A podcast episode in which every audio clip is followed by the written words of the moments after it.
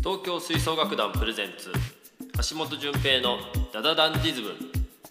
この番組は東京吹奏楽団の提供でお送りします。皆さんこんにちは。東京吹奏楽団プレゼンツ橋本純平のダダダンディズム。第16回目の配信です。先週1回お休みをいただいてしまいました。実は先週引っ越しをしまして配信も予定通り行う予定で収録もしていたのですが編集をしたらすごく短いエピソードになってしまいこれは明日撮り直しだなぁなんてそんなつもりでいたらすっかり忘れて数日経ってしまっていました。というわけで今週からまた気持ち新たに頑張っていきたいと思いますのでどうぞよろしくお願いいたします。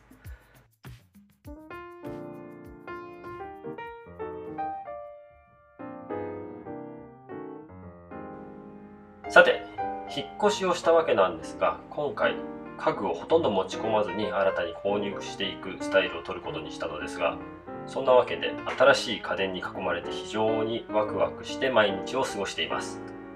新しいものに囲まれるっていうのは気分がいいですよね。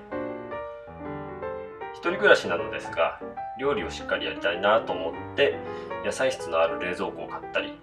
電子レンジもオーブン機能がついてるやつがいいなとかせっかく買うならちょっと機能的にも充実したものを買いたくて揃えたのですがその割にガスコンロがない状態です。もともと一口の IH コンロは持っていたのでそれとカセットコンロがあればいいかってことで意外にここは、えー、バッチリ済んじゃっています。魚焼きグリルもいらないかなと思いまして焼き魚が食べたい時には近くの定食屋に行くことにします。引っ越しをして現在1週間が経つのですがようやく数日前から料理もできる環境が作れるようになって毎日自炊生活を頑張っています。というか買った食材をきっちり使い切らないといけないので外食をする余裕がないというのが正直なところです。今はあんまり外食を積極にしようという時じゃないんですが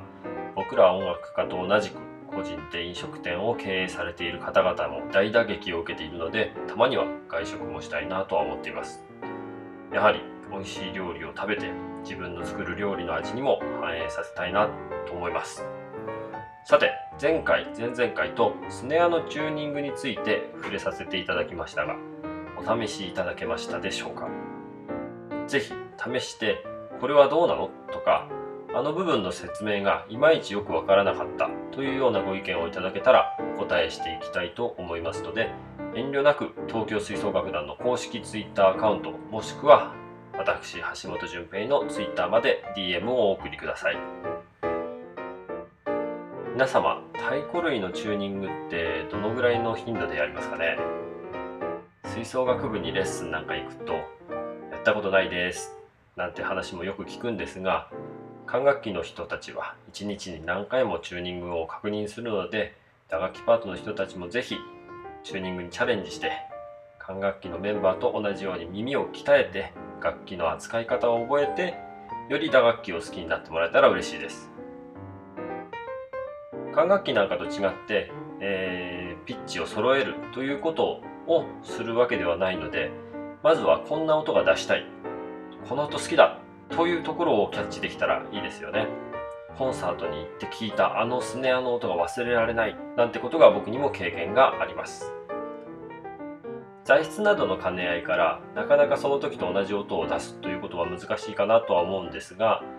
いじっているうちにこの楽器はこの辺がいい音がするななんて感覚がつかめたら楽しいと思いますよ。僕が現在所有しているスネアは9台あります。クラシック向けのものが3台。ドラムセットで使おうと思って所有しているものが6台あります。どれもいつも使うっていうことはないんですがどれも好きな音がするスネアです。今日はそんな流れから僕の所有しているスネアの一部を紹介していこうと思います。まず1つ目はソナーフォニックシリーズ。大学受験のために親に買ってもらったスネアでこれは一生手放せない機材です。ソナーのフォニックといえば日本ではクラシックの定番と言ってもいいシリーズで未だに人気のモデルです。もしかしたら目隠しして聞いてもわかるんじゃないかなと思うくらいこのシリーズは特徴ある音がしています。材質はビーチブナの木ですね。そして化粧板としてローズウッドが使用されています。2つ目ヤマハ GSM1465 この楽器もクラシック向けに作られた楽器で材質はメイプルカエデです。メイプルといえば皆さん馴染みがあるのがメイプルシロップだと思いますがあのメイプルです。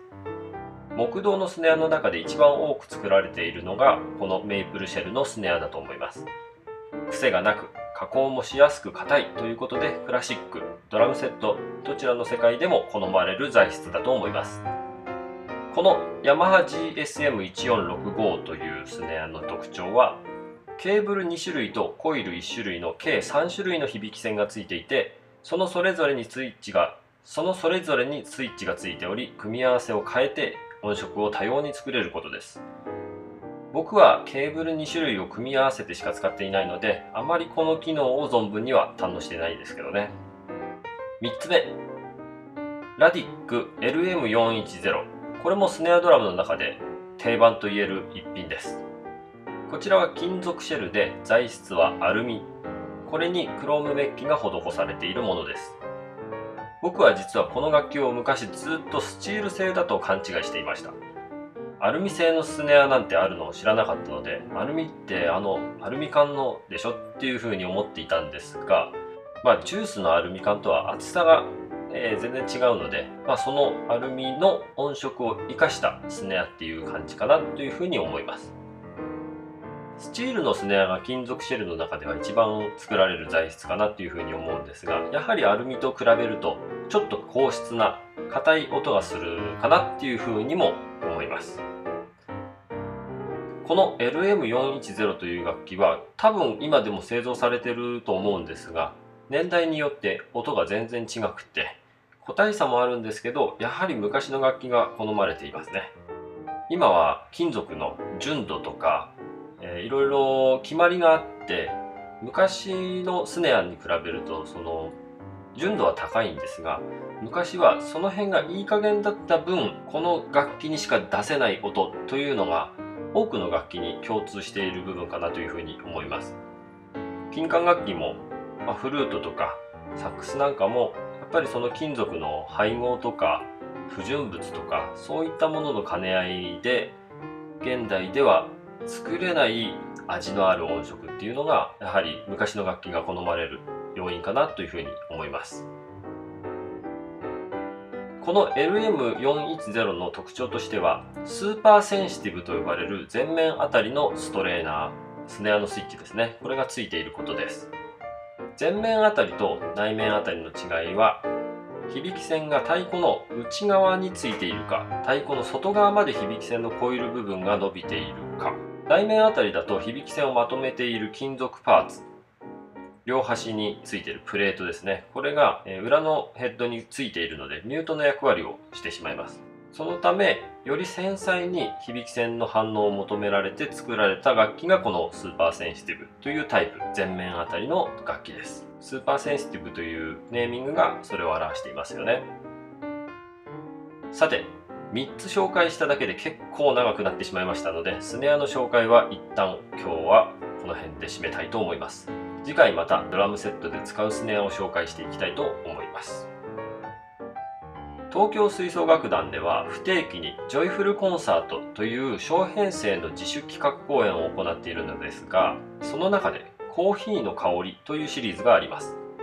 今までに2回開催していてクラリネットサックスチューバ打楽器という4人編成にコーヒー焙煎士の岩崎泰造さんをお迎えして音楽とコーヒーの親和性の高い組み合わせをお楽しみいただく企画です。演奏会場の扉を開くとふわっとコーヒーの香りがするコンサートをやりたいと発案した企画でとても好評をいただいております。焙煎師の岩崎泰造さんは実は僕の大学時代の先輩でユーフォニウムを専攻されていたのですが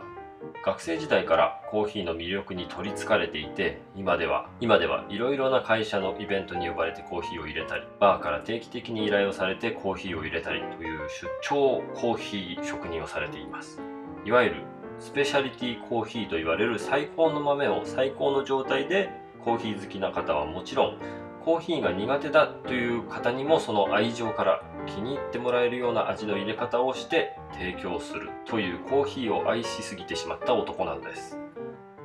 それでなぜ今日その話題を出したかというとその岩崎泰造さんが YouTube を始められたからです。彼の人柄とコーヒーに対する愛がにじみ出る優しい語り口と表情がそのままストレートに伝わる必見のチャンネルとなっておりますのでぜひ皆様見て楽しんで、えー、チャンネル登録もしていただけたらと思います。チャンネル名は岩崎泰造コーヒージャーナリスト泰造岩崎。ひらがなで岩崎泰造と入れてもヒットすると思いますのでぜひ。